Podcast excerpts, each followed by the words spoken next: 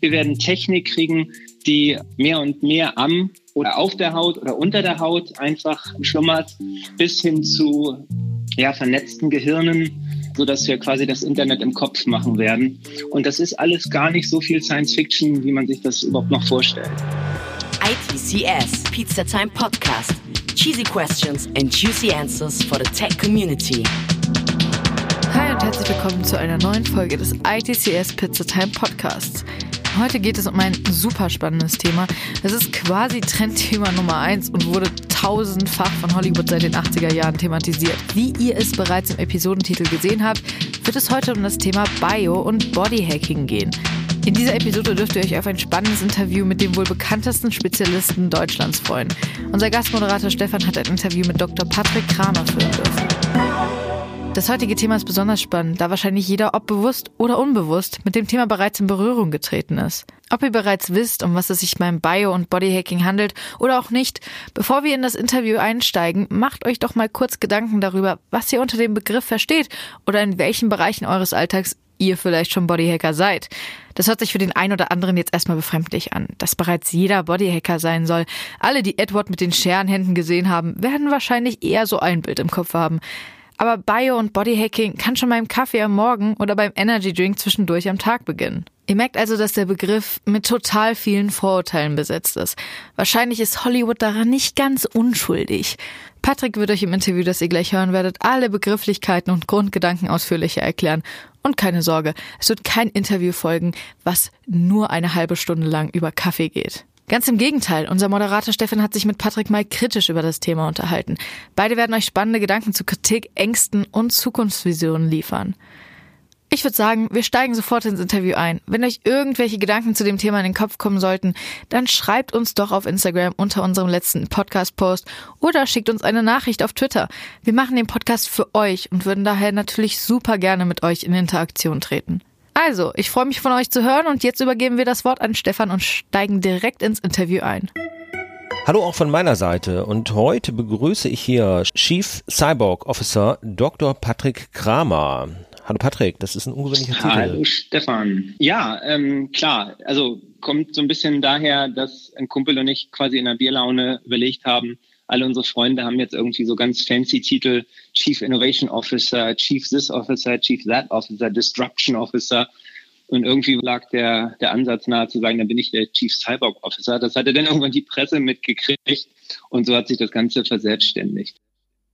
Du bist ja inzwischen sehr bekannt als Cyborg oder als Biohacker und das ist ja jetzt kein reiner Spaß mehr, der aus der Bierlaune entstanden ist, sondern du hältst regelmäßig Vorträge dazu und bist in diesem Bereich ja auch wirklich selbstständig. Unterwegs. Ja, genau. Also das, was wirklich so ein bisschen als Hobby bei mir anfing, ähm, quasi notgedrungen, hat sich dann irgendwann verselbstständigt und ähm, mittlerweile mache ich das ja professionell, habe eine eigene Firma dazu und ähm, halte Vorträge auf der ganzen Welt zu dem Thema bin viel am Reisen und das macht natürlich wahnsinnig Spaß. Erklär mal für unsere Hörer, die noch nicht ganz so im Thema drin sind, was ist Bodyhacking? Bodyhacking, also man muss ein bisschen unterscheiden. Die Oberklammer ist Biohacking und ein Feld des Biohackings ist das Bodyhacking. Biohacking insgesamt beschreibt so ein bisschen den, den, die Verlängerung des Quantified Self Trends. Also damals, wir kennen das noch, 2013 kamen so die ersten Fitbits auf ähm, haben uns das erste Mal so Zahlen über unsere Gesundheit, über unseren Schlaf oder über unsere Schritte und sowas alles aufs Handy gespielt. Ähm, das Ganze ging dann weiter und der, ähnlich wie der Hacker, ähm, ja, ungewöhnliche Methoden anwendet, um ein gewisses Ziel zu erreichen. Das kann jetzt durchaus was Positives sein. Das muss nicht hier immer irgendwie der böse Computerhacker sein. Ähm, versucht eben der Biohacker über ungewöhnliche Methoden seine Biologie quasi zu optimieren. Ähm, die deutsche Übersetzung von Biohacking, weil das Wort Biohack ist in Deutsch irgendwie so ein bisschen belegt. Ja, viele denken da wirklich an das Biohack aus, der, aus dem Supermarkt. Ähm, wir Deutschen nehmen auch gerne das Wort Selbstoptimierung dafür. Ähm, ich, ich tue mich so ein bisschen schwer mit dem Begriff optimieren, weil ich einfach nicht, ich mag dieses Wort nicht, ähm, weil was ist denn optimieren? Ist das mehr? Ist das weniger? Ist das höher? Ist das schneller? Ist das langsamer? Ist das dicker, dünner? Vor allem kommst du da ja auch in diesen ganzen Gesamtgesundheitsbereich und auch noch bis rein in psychologische Themen. Ja, also ich meine, Biohacking umfasst halt eben auch ähm, die Gesundheitsthemen, Schlafoptimierung, ähm, Meditation, ähm, Ernährung, Bewegung und das sind auch alles spannende Themen, wie du eben deine Produktivität steigern kannst. Da geht es ganz explizit um die Mitochondrien in deinem Körper, also unsere Energiezellen quasi, die uns die Energie liefern und wie kannst du das optimieren, dass du auch gerade bei der Arbeit mehr Power hast und so. Da gibt es dann Seminare zu, was wir machen und so weiter. Aber es gibt eben auch andere Seiten im Biohacking, die die nicht unbedingt so Gesundheits- und, und ähm, ja, so, so Health and Mind Conscious sind, sondern wir reden zum Beispiel auch über DNA-Hacking. Ja, das ist auch eine Form von, von Biohacking. Ist natürlich höchst kontrovers, dass ich meine, meine DNA irgendwie manipuliere, hacke, ähm, passiert aber. Und ähm, da gibt es auch Länder, die sind da weltweit führend und da passiert auch ganz viel mittlerweile. Es gibt aber eben auch dann innerhalb des Biohackings das Thema Bodyhacking, wo quasi diese Kombination, die die Biohacker so lieben, so moderne Technik kombiniert mit bewährter Biologie. Und wir Bodyhacker ja, konzentrieren uns eben ganz stark auf die Technologie und sagen uns, naja, ist ja gut und schön, dass man Technik auf der Haut tragen kann, wie jetzt zum Beispiel so ein Ohrring, ein Fitness-Tracker, eine Smartwatch, eine Brille und dann hast du nicht gesehen, sondern wir sagen, okay, warum denn nicht auch unter die Haut und dann eben permanent? Also der Bodyhacker nimmt halt dieses Thema Technologie noch schärfer ran und sagt, es macht doch keinen Unterschied, ob ich jetzt etwas auf der Haut oder einen Millimeter tiefer trage. Und damit hast du ja auch schon begonnen. Das heißt, du hast an verschiedenen Stellen ja auch schon Implantate im Körper, äh, verschiedene Chips. Das kenne ich jetzt von meinem Hund, damit der Hund äh, wiedergefunden werden kann, wenn er mal, mal laufen geht oder wenn, wenn ihn irgendjemand an der Autobahn ausgesetzt hat, ist das auch sehr praktisch. Aber was machen die Chips bei dir? Also grundsätzlich äh, verstehen wir, also es gibt Mikrochips natürlich, die wir im Körper tragen. Es gibt aber auch andere Technologie, die Bodyhacker im Körper tragen. Ich speziell habe jetzt nur in Anführungsstrichen, ich glaube, ich habe gerade sieben Mikrochips. Ähm, teilweise teste ich die, das Rein- und Raustun. Ich teste aber auch die Funktionen. Und in erster Linie erleichtern sie mir halt mein, mein Leben, meinen Alltag. Und ich möchte die halt auch nicht mehr missen. Ne? Und ähm, da gibt's aber dann auch trotzdem immer wieder welche, wo ich sage, okay, das ist jetzt einer, für mich persönlich ist das jetzt nichts, aber bei anderen kann ich das durchaus, sehe ich das, dass die einen haben. Erzähl mal so ein paar An Anwendungen. Also was machen die Chips? Also wir unterscheiden grundsätzlich fünf äh, Kategorien von Mikrochip-Implantaten. Die erste und die Hauptkategorie, und das kennen wir eigentlich auch alle, du brauchst nur in dein Portemonnaie gucken, das ist voller Plastikkarten riesige Plastikkarten, wo jede Karte hat einen kleinen Mikrochip irgendwo in der Ecke und eine große Antenne. Und ähm, so, ich sage immer Multipass dazu. Das heißt, diese Karten dienen der Identifikation oder der Zutrittskontrolle. Wir kennen das als Mitarbeiterausweis, wir kennen das im, im Fitnessstudio, wir kennen das ähm, hier und da. Also diese Karten bestimmen ja unser Leben. Und Multipass bedeutet eben, ich habe die gleiche Technik, die ich im Portemonnaie trage, kann ich mir eben auch unter die Haut setzen und muss dann eben nicht diese Karten dabei haben. Und das ganz im Alltag bedeutet das, ich lebe ein Leben ohne Haustürschlüssel, was einfach super ist. So ist jetzt für mich schön oder für die ganze Familie eigentlich. Ich brauche keine Passwörter mehr in meinem PC eingeben, halt nur die Hand dran. Ich habe meine medizinischen Daten permanent unter der Haut, falls ich mal verunfalle. Fitnessstudio ähm, rein und raus hat ja auch so eine Zutrittskontrolle. Ich hatte ein Auto, da konnte ich das dann starten und quasi wieder zumachen. Also die Anwendungsmöglichkeiten sind wirklich vielfältig. Aber das ist nur diese eine Gruppe von Mikrochip-Implantaten. Ich glaube, das ist ja auch so der bekanntere Teil, was man auch schon oft einfach gesehen hat. Man kann damit irgendwas entsperren und einfach Daten übertragen. Aber es gibt ja inzwischen auch außergewöhnlichere Implantate. ja, zum Beispiel ein Mikrochip ist auch ähm, misst die Körpertemperatur und das wird viel von Frauen eingesetzt im Rahmen der Familienplanung, weil es eben sehr bequem und sehr einfach ist. Und gerade Frauen sind ja eigentlich alle schon bei Bodyhacker. Die haben ja diese großen Stäbchen, Hormonstäbchen unter der Haut im Arm oder die Spirale. Ich meine, das ist ja schon Technik im Körper, wenn du so willst.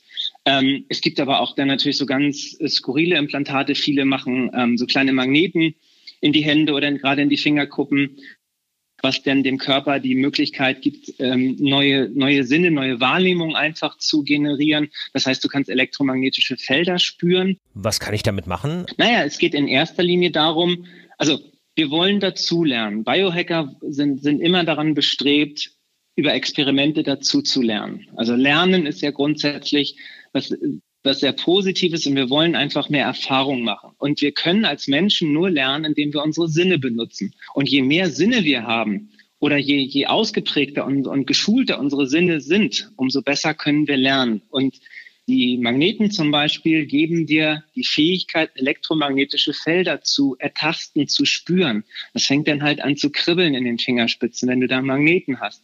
Wie, wie fühlt es sich an, wenn ich vor einer Mikrowelle stehe oder durch ein, so, so ein Gate gehe, so ein Security Gate, wo elektromagnetische Felder auf mich wirken? Natürlich, ich kann auch tolle Partytricks machen, so die schwebende Büroklammer und sowas alles. Aber in erster Linie geht es darum, neue Sinne zu, zu kreieren. Biohacking eben. Ich hacke meinen Körper und ich verpasse dem einen neuen Körpersinn. Jetzt kann man sagen, naja, das ist ja so Spielkram und so. Ja, mag sein, aber es geht trotzdem darum, neue Erfahrungen zu sammeln und die Sinne zu erweitern. Jetzt hast du mit den magnetischen Feldern natürlich einen Bereich genannt, der uns in unserer normalen Biologie nicht gegeben ist. Äh, das mag vielleicht bei Brieftauben so sein, aber wir spüren normalerweise keine Felder. Da ist es also echt, echt ein Zugewinn. Ich könnte mir jetzt aber vorstellen, dass es auch Bereiche gibt, wo wir durch Technologie im Körper einfach natürliche Dinge verlernen. Also das Beispiel, was in unserem normalen Alltag ja stattfindet, ist zum Beispiel das Navigationsgerät, was enorm praktisch ist und auf das auch sicher niemand mehr verzichten möchte. Aber auf der anderen Seite geht vielen Menschen auch ein Gefühl für Dimension und für Orientierung völlig verloren. Und ich könnte mir vorstellen, dass das mit dem einen oder anderen Chip auch passieren könnte, dass du dich einfach hier auf deine digitalen Fähigkeiten verlässt oder, oder deine technischen Fähigkeiten, die dir jetzt plötzlich gegeben sind und dein natürliches Empfinden dafür verloren geht. Kennst du dazu Beispiele? Nee, ähm, würde ich auch erstmal dem widersprechen, was du gesagt hast, weil nur weil ich jetzt gewohnt bin, seit fünf Jahren meine Haustür quasi digital zu öffnen, habe ich ja nicht die Fähigkeit verlernt, einen Schlüssel in ein Schlüsselloch zu stecken und umzudrehen. Ähm, oder ich habe nicht die Fähigkeit verlernt, bei meinem PC jetzt meine Passwörter einzugeben oder mein Auto zu entsperren oder eine Karte an Leser zu halten im Fitnessstudio. Also, wie gesagt, du machst ja das Gleiche, indem du eine Karte einfach irgendwo davor hältst oder so einen kleinen Schlüsselanhänger. Die Technik dahinter ist die gleiche. Nur, dass ich hier keine Karte rauskramen muss, sondern einfach meine Hand hinhalte. Aber deshalb haben wir ja nicht verlernt, irgendwie ähm, diese, diese Tätigkeiten ohne ähm, Chip durchzuführen. Und wo du sagst hier Navigation, es gibt zum Beispiel auch ein Implantat, das ist eine Art Kompass. Ja, und da geht es auch darum, das wird in die Brust gesetzt und es vibriert halt, wenn sich der Träger nach Norden ausrichtet. Und da gehen wir eben davon aus, oder wir wissen ja, dass einige Tiere diese Fähigkeit haben zur Navigation. Und äh, es ist aber nicht klar, ob wir Menschen vielleicht nicht auch schon mal so eine Fähigkeit hatten. Auf alle Fälle erweitert sie wieder deinen Erfahrungs-, dein Sinneshorizont, indem du eben zu Informationen, die du abspeicherst über ähm, wie kalt war es, wie war das Wetter, wie habe ich mich gefühlt. Also einfach Erinnerungen werden angereichert um eine weitere Komponente, in welche Himmelsrichtung habe ich mich eigentlich orientiert. Ich könnte mir sogar vorstellen, das hilft beim Navigieren ich wüsste jetzt nicht, welche Fähigkeit wir dadurch verlernen sollten. In dem Beispiel sicher nicht, ja. aber es sind ja auch noch wahnsinnig viele Sachen denkbar, eben gerade für uns jetzt nicht denkbar, aber wir wissen aus Erfahrung, gerade aus der IT-Welt, dass es in 20 Jahren einfach Dinge geben wird, die äh, dazu führen, dass wir über das, wo wir heute drüber sprechen, lachen werden, über diese ja. wahrscheinlich sehr rudimentären Anfänge. Aber du bist nun lange im Thema drin, beschäftigst dich schon seit einigen Jahren damit. Du wirst ja schon weitergedacht haben. Was kannst du dir vorstellen, was da an, an nächsten Erweiterungen kommt, die direkt in unseren Körper wandern auf direkte oder indirekte Weise? Ich glaube einfach, also A, unsere Welt wird sich radikal weiter digitalisieren. Ich glaube, das, was wir heute an digitaler Welt erleben, was uns alles so schnell und, und so krass vorkommt, ich vermute mal, das ist die Spitze nur des Eisberges. Also das, was wir heute noch alles so kennen, das wird alles in den nächsten Jahren komplett sich aufgelöst haben in der digitalen Welt. Und ähm, ich würde mir einfach wünschen, dass viele Dinge, die ich äh, heutzutage technisch tue, dass die auch noch möglich sind in Zukunft, aber dass ich die gar nicht mehr so richtig wahrnehme. Also dieses Management von meinen ganzen Gadgets und Geräten. Ich muss mal gucken, wo ist mein Handy? Ist es aufgeladen? Funktioniert Jetzt habe ich die neueste Software drauf. Ähm, dann habe ich, brauche ich irgendwie diese ganzen Kabel und so weiter und so fort. Das ist ja nun nicht wirklich etwas, was uns Spaß macht. Und ich glaube aber, die, die Funktionalitäten, die digitalen, werden zunehmen in Zukunft. Gleichzeitig wird aber auch das Management dieser Geräte wird leichter werden.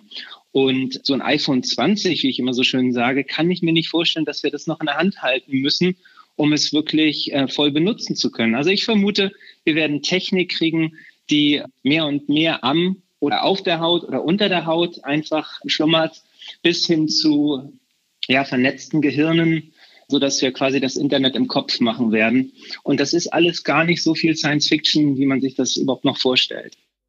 Da sind sicher sehr viele faszinierende Möglichkeiten drin. Also auch die Wikipedia quasi direkt im Kopf zu haben, hat auch seinen Reiz. Ich bleib dennoch etwas skeptisch, was die Funktionen angeht, also beziehungsweise die Zuverlässigkeit solcher Dinge. Also wir wissen es eben auch, dass auch das iPhone, was wir heute benutzen und der, der PC, mit dem wir heute arbeiten, uns wahnsinnige Möglichkeiten geben, die wir zum Teil auch gar nicht mehr wegdenken können oder wollen. Wir gleichzeitig aber auch im Alltag wieder erleben, dass rudimentäre Dinge nicht funktionieren, dass wir einfach mal kein Internet haben, was in Deutschland ja nur auch keine Seltenheit Seltenheit ist, dass wir einfach gerade kein Update bekommen oder dass es irgendeinen Fehler, irgendeine Störung gibt. Die Vorstellung, dass das in meinem Körper oder in meinem Kopf stattfindet, macht mir da schon etwas Bedenken. Absolut, natürlich. Und ich glaube, diese, diese Art von Technologie hat auch nur seine Daseinsberechtigung, wenn sie einfach, also quasi einfacher wird, fehlerfreier wird und wenn sie eben absolut sicher ist. Aber auf der anderen Seite genau wie heute dein Smartphone ja quasi dein Gehirn auch schon erweitert. Ja, du kannst ja über deine Finger auf, übers Display greifst du auf Informationen zu und jetzt fällt dein Smartphone mal aus. Das heißt ja nicht, dass dein Gehirn plötzlich auch ähm, betroffen ist oder, oder abfällt oder sowas. So stelle ich mir das eben auch in Zukunft vor, dass wenn dann dein, dein Chip hinterm Ohr, der sich mit den Elektroden an den Synapsen gekoppelt ist, wenn der dann mal nicht funktionieren sollte, der, dann hast du eben nicht gerade das, das ab oder das tausendfach leistungsfähigere Gehirn, sondern eben nur dein normales. Dadurch wird dein normales Gehirn ja nicht schlechter. Nein, also selbst Facebook hat ja 2017 auf der großen Bühne schon announced, ähm, dass sie über Gehirnschnittstellen zukünftig arbeiten wollen dass unsere Finger gar nicht mehr in der Zukunft in der Lage sein werden, die ganzen Informationen in so ein Gerät zu tippen. Und wir kennen es aus der Automobilindustrie. Dort wird auch an Gehirn-Computer-Schnittstellen ähm, geforscht, um uns eben auch in Zukunft mit unseren Fahrzeugen direkt zu vernetzen. Ähm, letztendlich spielt es dann auch keine Rolle mehr, ob ich mich mit dem Handy vernetze oder mit einem Objekt, weil die Möglichkeiten einer direkten Kommunikation und einer schnittstellenfreieren Kommunikation, die werden wir mehr und mehr ausschöpfen. Also da glaube ich ganz fest dran. Auch da schlagen jetzt wieder zwei Herzen in meiner Brust und die sind jetzt beide nicht technisch, aber das eine ist ein bisschen technisch orientierter, das ist durch sowas natürlich zu begeistern und findet das auch alles sehr, sehr interessant und sieht auch die Möglichkeiten. Und das andere ist natürlich auch einfach geprägt von den Erfahrungen der letzten 20 Jahre, dass diese technischen Möglichkeiten sich eben auch schnell gegen uns wenden können. Nicht aus der Technik selber heraus, darüber haben wir ja gerade gesprochen, mhm. sondern weil Technologie allein dadurch, dass sie meistens von irgendjemand äh, ausgeliefert und, und besessen wird, natürlich auch ein Machtfaktor ist. Das heißt, Klar. das ist ja das, was, denke ich, auch berechtigterweise vielen deiner Kritiker oder, oder Kritikern dieser Technologie an der Stelle ja auch, also was da auch eine, eine, eine berechtigte Sorge ist, dass hier die Möglichkeit einer Kontrolle besteht. Stefan, um das auch nochmal vielleicht äh, klarzustellen, es ist ja nicht so, dass ich mich hier hinstelle und sage, alles ganz toll, was da kommen wird. Nur ähm, was ich eben sehe, ist, was da gerade in der Welt passiert, wie weit wir in vielen Themen eigentlich schon sind. Und ich versuche, das wirklich transparent zu machen. Ähm, ich selber, ja, ich habe Mikrochips im Körper, aber weißt du was? Ich bin überhaupt kein besonders technischer Mensch. Und Mikrochips helfen mir sogar dabei, mein Geist zu beruhigen, ähm, über, über Schlüssel und sowas alles, mir überhaupt keine Gedanken mehr zu machen. Wenn ich mal einen Unfall habe, dann weiß ich, ich habe meine Daten immer dabei. Und ich muss mich aber bei meinen Mikrochips um nichts kümmern. Das heißt aber nicht, dass ich ähm, völlig kritiklos bin oder sage, das ist alles super, was da kommt. Ich sehe halt nur, wie sich die, wie sich die ähm, Industrie entwickelt. Und wir wissen es eben auch, dass gerade das Thema Gehirnschnittstellen ähm, wird in der ersten Phase, das wird jetzt 2020, ähm, werden die Zulassungen erfolgen für die ersten Systeme dieser Art. Ja, ähm, das geht dann in erster Linie auch an, an Menschen mit Alzheimer oder Parkinson, die dann ganz extrem, denen wird ganz extrem und wie niemals zuvor geholfen werden können. Und wenn das alles funktioniert, genau wie heute Menschen selbstverständlich Herzschrittmacher haben und, und begeistert sind, dass es diese Technik gibt, natürlich werden Herzschrittmacher durch irgendjemanden besessen. Das ist ja ganz klar. Aber wenn wir krank sind, sind wir doch froh, dass es Technik gibt, die uns möglichst wieder an ein ursprüngliches, gesundes Leben heranführen. Die Frage, die sich dann nur stellt, ist, wenn wir vielleicht nicht krank sind oder wenn wir nicht diese 100 Prozent anstreben, sondern wenn wir weit darüber hinausgehen oder das eben als gesunde Menschen ähm, ähm, anteilen und ähm, also keine medizinische Notwendigkeit haben Und ähm, ich glaube, es ist unbenommen, dass wenn jemand taub, blind ist oder, oder alarm oder so, dass wir glücklich sind, dass es Technologie gibt, die uns wieder hilft, ein menschenwürdiges Leben zu führen. Und ob ich die nun im oder, im, oder am Körper trage, ist ja dann erstmal egal. Aber die Frage ist doch dann, was geht, wenn ich über diese 100 Prozent bin? Ich glaube, das ist auch eigentlich unstrittig, dass wir sehen, dass sich diese Dinge entwickeln und da, wo sie einmal da sind, werden sie sich auch weiterentwickeln und sind nicht mehr aus der Welt zu denken. Und auch über die von dir ganz klar genannten Bereiche, wo sie einfach Menschen helfen, wieder am normalen Leben teilzunehmen, denke ich, ist es ganz unstrittig, aber auch über den Faktor hinaus. Wir brauchen ja auch die PCs und die Handys nicht, mit denen wir heute völlig selbstverständlich leben und die uns unseren Alltag in vielen Dingen auch angenehmer machen. Ich glaube, die berechtigte Kritik, die du ja sicher auch kennst, fängt an der Stelle an, wo es eben zu einem Missbrauch dieser Macht kommt. Der Chip, den du heute im Körper hast, der kann da noch nicht weit äh, missbraucht werden werden. Im Gegenteil, dein Schlüssel oder deine äh, EC-Karte kann eher geklaut und missbraucht werden als dein Finger ja. oder dein, dein Unterarm. Aber wenn wir in den Bereich kommen, wo wir Schnittstellen zu, zu Softwareanbietern haben, dann merken wir ja schon, was wir heute haben. Es ist ja enorm praktisch, dass wir heute sagen können, hey Siri, sag mir, wie das Wetter wird. Das ist toll, das erinnert mich an, an das, was ich mir als, als kleiner Junge, wenn ich Raumschiff Enterprise gesehen habe, vorgestellt habe. Aber letztendlich ist da ja mehr hinter. Ich habe heute das Gefühl, dass den ganzen Tag jemand zuhört oder dass ich nicht genau weiß, ob äh, mein, mein Amazon Echo Lautsprecher denn abgeschaltet ist und nur reagiert, wenn ich ihn konkret frage, wo es ja inzwischen auch einige Berichte gibt, dass solche Dinge vorgekommen sein sollen. Das heißt, du hast unter Umständen irgendwann eine sehr praktische Funktion in deinem Körper und du weißt aber nicht, ob die nur noch dir gehorcht. Und das ist das, was Menschen Angst macht. Mhm. Wie können wir das überwinden, um da in der Zukunft solche Dinge nutzen zu können? Oder eben, wir sind uns darüber einig, kommen werden sie sowieso, aber auch sicherzustellen, dass der Missbrauch möglichst gering gehalten wird. Ja, absolut. Also da, ich bin ja vollkommen d'accord mit dir. Und im Gegensatz zu dir habe ich noch nicht mal ein Alexa und benutze auch kein Siri, weil ich es eben nicht mag, dass jemand die ganze Zeit ähm, zuhört. Weil ich war schon mal Opfer vom digitalen Identitätsdiebstahl. Und ähm, das war wirklich schlimm. Ich habe das auch zur Anzeige gebracht und das wünsche ich niemanden. Und ähm, Mikrochips zum Beispiel helfen mir dabei, meine digitale Identität abzusichern. Das nur so am Rande. Ähm, ich glaube, Technik hat nur dann eine Chance, wenn eben die Vorteile die Nachteile überwinden. Und gerade wenn es an die Gehirnschnittstellen und so wahnsinnig sensible Technik geht, dann muss das einfach ein Höchstmaß an Sicherheit mit sich bringen.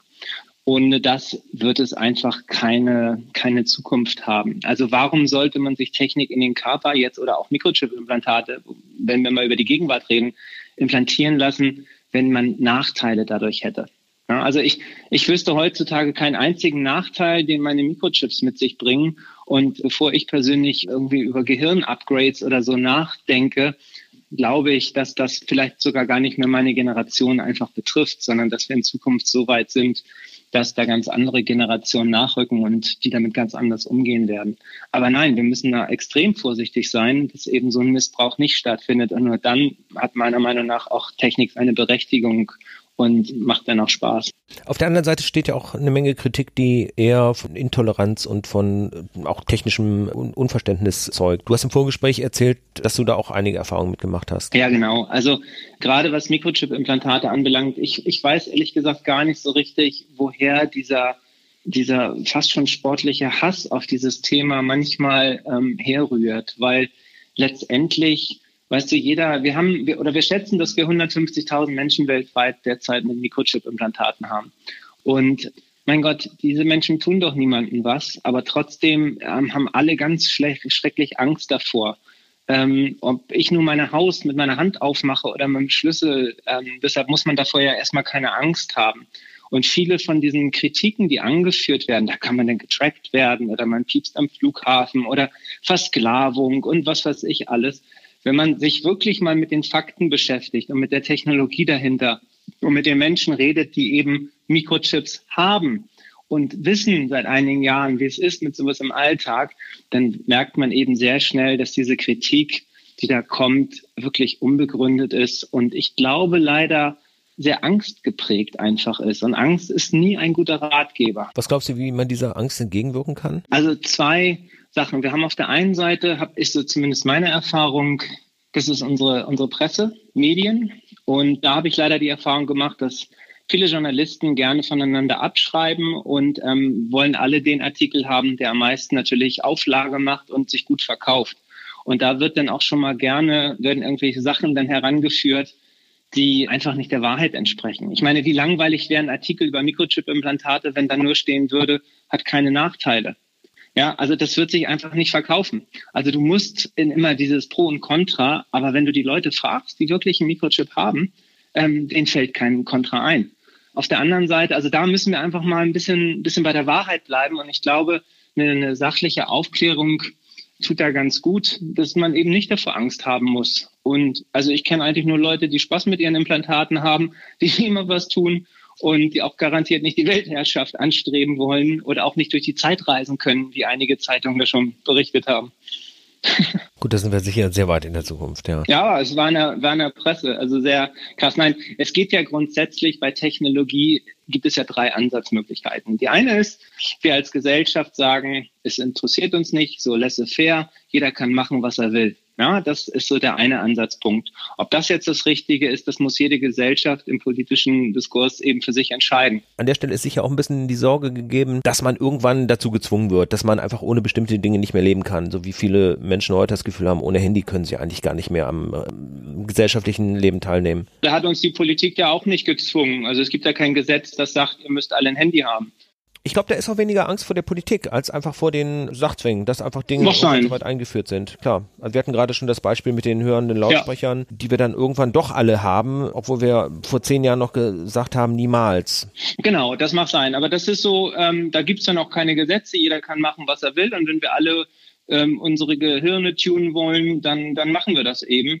Und ähm, ja, so, das ist so die eine Art der, der Gesellschaftsform, wie wir mit sowas umgehen können. Die andere ist natürlich das genaue Gegenteil, dass wir sagen, ähm, wir verbieten das. Wir wollen keine, keine nicht-medizinischen Upgrades und egal welcher Form, ähm, komplette, komplette Verbote. Ähm, da bin ich auch sehr skeptisch, weil ich glaube, Verbot ähm, hat noch nie gut ähm, funktioniert. Wir haben gesehen, dass bei der Drogenpolitik oder Alkohol in, in Amerika damals da in den 30er Jahren und sowas alles, das funktioniert einfach nicht richtig. Und ähm, ich glaube, was, was der Gesellschaft gut tun würde, wäre ein, ein toleranter Diskurs und am Ende eine Art Politik, wo Menschen, die jetzt keine Upgrades haben, auch gesellschaftlich eben keine Nachteile haben dürfen. Ja, also ich glaube, das ist das Allerwichtigste, dass wir niemand exkludieren, sondern dass wir eben Menschen mit Upgrades sollten keine, keine Vorteile haben und vor allem Menschen ohne eben keine Nachteile. Aber um mal ein Beispiel zu geben, ich hätte mal dann DAX 30 Konzern auf Vorstandsebene aus dem HR-Bereich eine Diskussion. Und ähm, wir sind so über das Thema Upgrades, Gehirn und Zukunft und sowas alles haben wir uns unterhalten. Und dann habe ich sie gefragt, ihr stellen sich mal vor, sie hätten zwei Bewerber da sitzen. Der eine oder beide sind Zwillinge, gleiches Elternhaus, gleicher Kultur, gleiches Studium vielleicht auch, ähnlich abgeschnitten. Der eine ist nur nach dem Studium, ich sage jetzt mal nach Amerika gegangen und kam mit einem gepimpten, abgegradeten Gehirn zurück und der andere nicht. Wen würden Sie einstellen von beiden? Und da hat sie lange drüber nachgedacht. Und dann hat sie zu mir gesagt, Kramer, was bin ich froh, dass ich in sieben Jahren in Rente bin, dass ich das nicht mehr erleben muss. Also das war einfach zu viel für sie, da eine Entscheidung zu treffen. Weil natürlich willst du auf der einen Seite den, den produktiveren Arbeitsfaktor natürlich einstellen. Das ist ja ganz normal. Das würden wir alle machen, wenn wir Unternehmer wären. Auf der anderen Seite bist du dann natürlich ganz stark auf der ethisch-moralischen Seite. Was sind das denn für, was sind wir denn noch für eine Firma? Wo wollen wir eigentlich hin? Und ich glaube, da kommen wir in einen Bereich der Digitalisierung, die wir uns heute noch nicht mal zu träumen lassen als, als Gesellschaft. Und da sind wir dann auch schnell an dem Punkt, wo es dann wirklich um diese Zwangsläufigkeit geht, wo ich gar nicht mehr entscheiden kann, will ich das noch oder will ich es nicht. Ich kann es natürlich entscheiden, aber wenn ich mich dagegen entscheide, dann verschließe ich mich zum Beispiel einem großen Teil des Jobmarktes, weil vielleicht in 20 Jahren da bestimmte Dinge einfach erwartet werden. Haben wir das nicht heute schon? Ich stell mir vor, du bewirbst dich irgendwo. Ich weiß noch, damals habe ich in meine Bewerbung äh, nach dem Studium reingeschrieben, ähm, PC-Kenntnisse, MS ähm, Outlook, Word und Excel oder sowas. Wird heutzutage nicht sowas fast schon vorausgesetzt, dass du ein Handy, ein Laptop bedienen kannst und mit den gängigsten Office-Paketen vertraut ist? Was ist, wenn du dich irgendwo bewirbst und hast noch nie ein Handy in der Hand gehabt? Hast du denn überhaupt eine Chance heutzutage? Also anders gefragt, haben wir nicht die gleichen Kriterien, die gleichen Voraussetzungen heute eigentlich schon, ohne dass uns das so wirklich bewusst ist? Damit kommen wir wieder genau zu der Frage, dass es doch dann eher darum geht, wie nehmen wir die Gesellschaft mit und wie schaffen wir eine so breite Aufklärung auch zu solchen Themen, dass hier ein selbstbewusster und auch wirklich von Verständnis geprägter Umgang mit diesen Dingen stattfindet. Was auf der anderen Seite ja auch bedeutet, dass wir uns nicht abhängig machen von einzelnen Anbietern, einzelnen Konzernen, die diese Technologie wieder einsetzen, sondern da auch einfach mehr Kontrolle bleibt. Schön wäre es, wenn wir diese Abhängigkeit nicht hätten. Aber leider findet die Digitalisierung meiner Meinung nach außerhalb Europas statt. Oder kennst du eine Firma in Europa, die wirklich auf dem digitalen Markt im Moment noch irgendwie groß mitredet? Also die digitalen Hubs sind Amerika, China und selbst in Afrika sehe ich mehr Digitalisierung als derzeit in Europa. Die Frage stellt sich, wie weit hier Open Source Produkte eine Rolle spielen oder wie weit eben nicht durch Konzerne, sondern durch letztendlich User, Nutzer, Ent Entwicklernetze geprägte Technologie, die dann aber auch für alle kontrollierbar bleibt, eine Rolle spielt. Also wir erleben es in der Praxis, dass Messenger wie WhatsApp, die von einzelnen Konzernen betrieben werden, natürlich eine enorm hohe Verbreitung haben und die durchaus gegebenen alternativen Systeme wie Signal oder Streamer, die eben Open Source sind und damit genau diese ganzen Ängste, die mit den Messenger Messengern verbunden sind, ja eigentlich nicht mehr berechtigen, aber diese Verbreitung nicht finden, weil aber auch die Information darüber fehlt. Und das jetzt auf Biohacking und mhm. Technologie in unserem Körper, Digitalisierung, die mhm. in uns stattfindet, äh, übertragen, würde das doch eine große Rolle spielen. Dass wir hier einfach in einem Bereich bleiben, wo wir wissen, wir können es selber kontrollieren oder zumindest ja, die Menschen, die es in einem Open Source Entwicklungsnetz betreiben, dass wir denen vertrauen können, was wir einzelnen Konzernen wahrscheinlich ja. nicht können. Aber deshalb sind ja auch Firmen wie zum Beispiel Neuralink ähm, weit vorne und andere trauen sich einfach auch nicht so wirklich in diese Themen hinein. Gartner zum Beispiel, diese internationale Marktforschungsfirma, hat zum Beispiel Biohacking als eins der fünf Megatrends der Zukunft der Menschheit postuliert.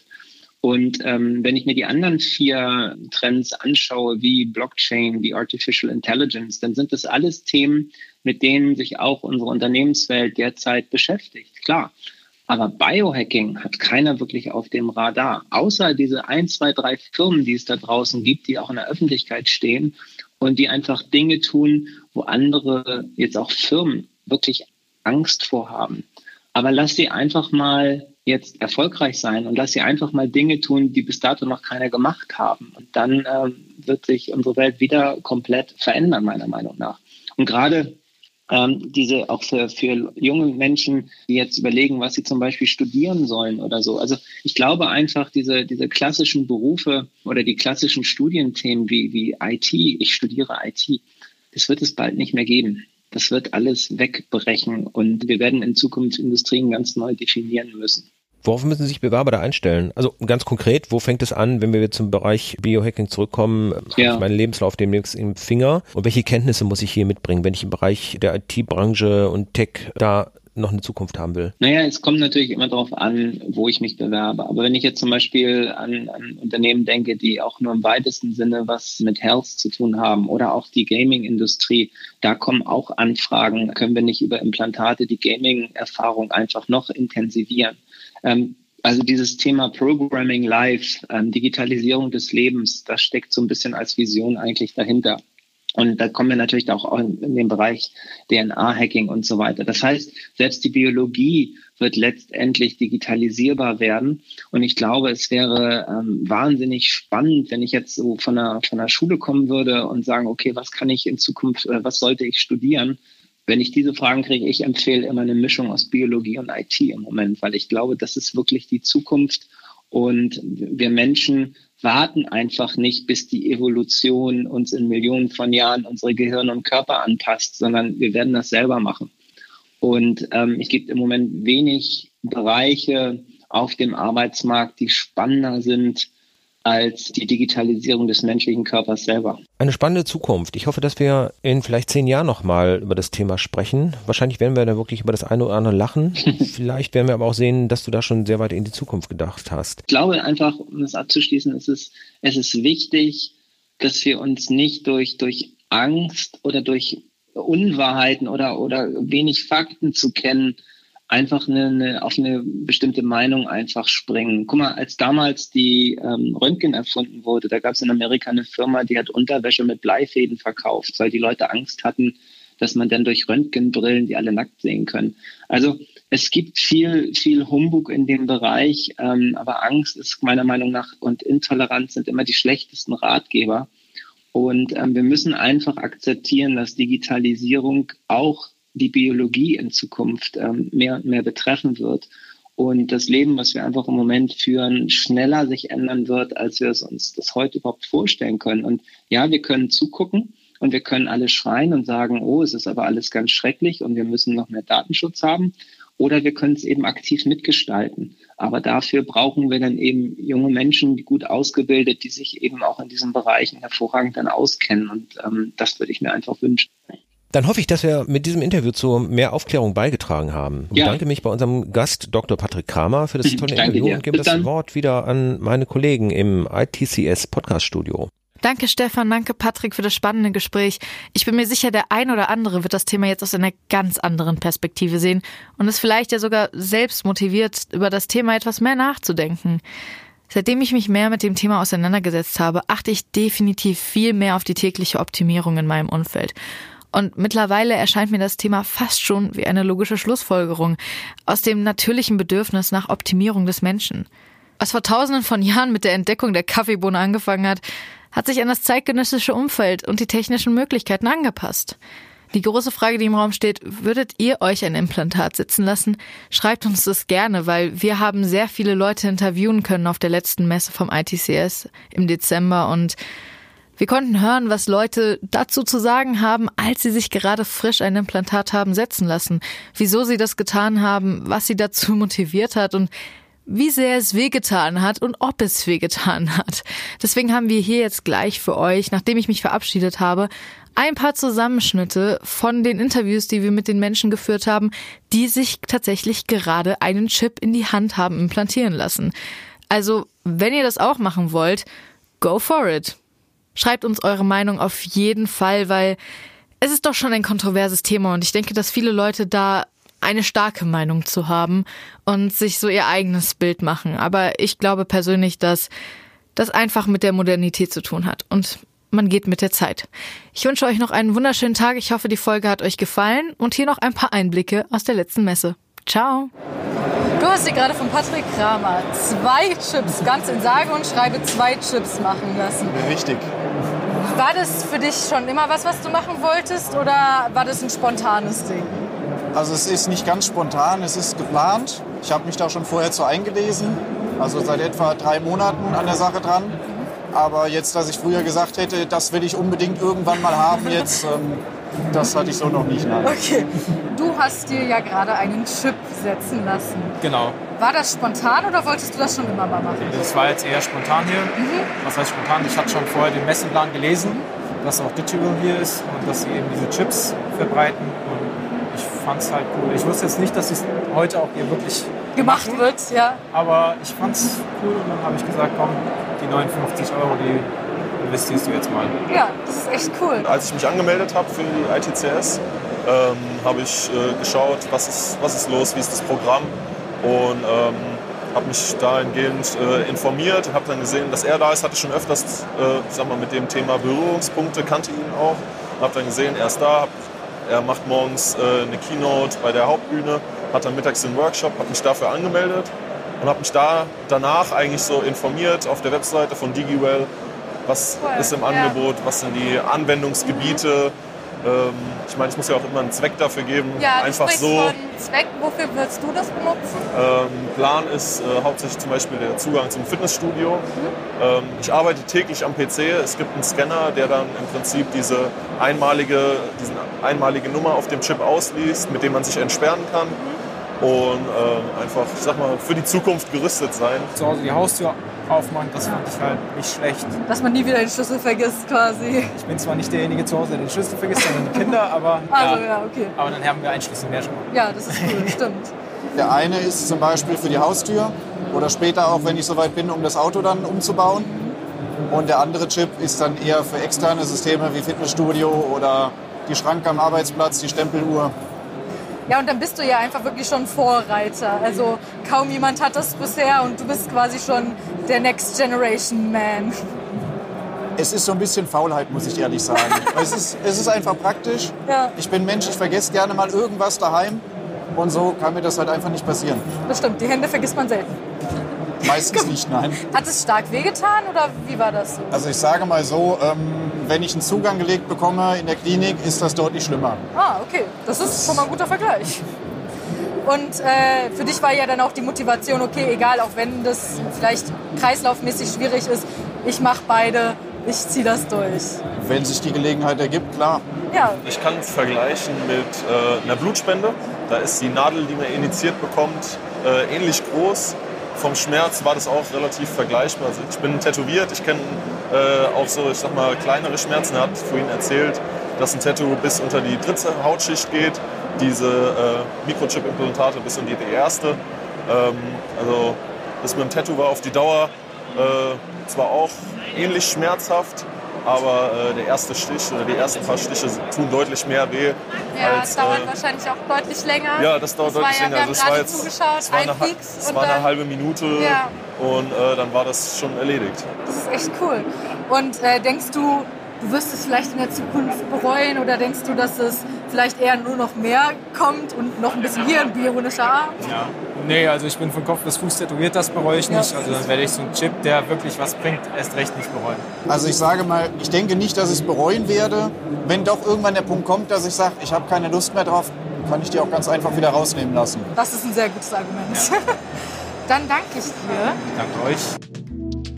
ITCS, Pizza Time Podcast.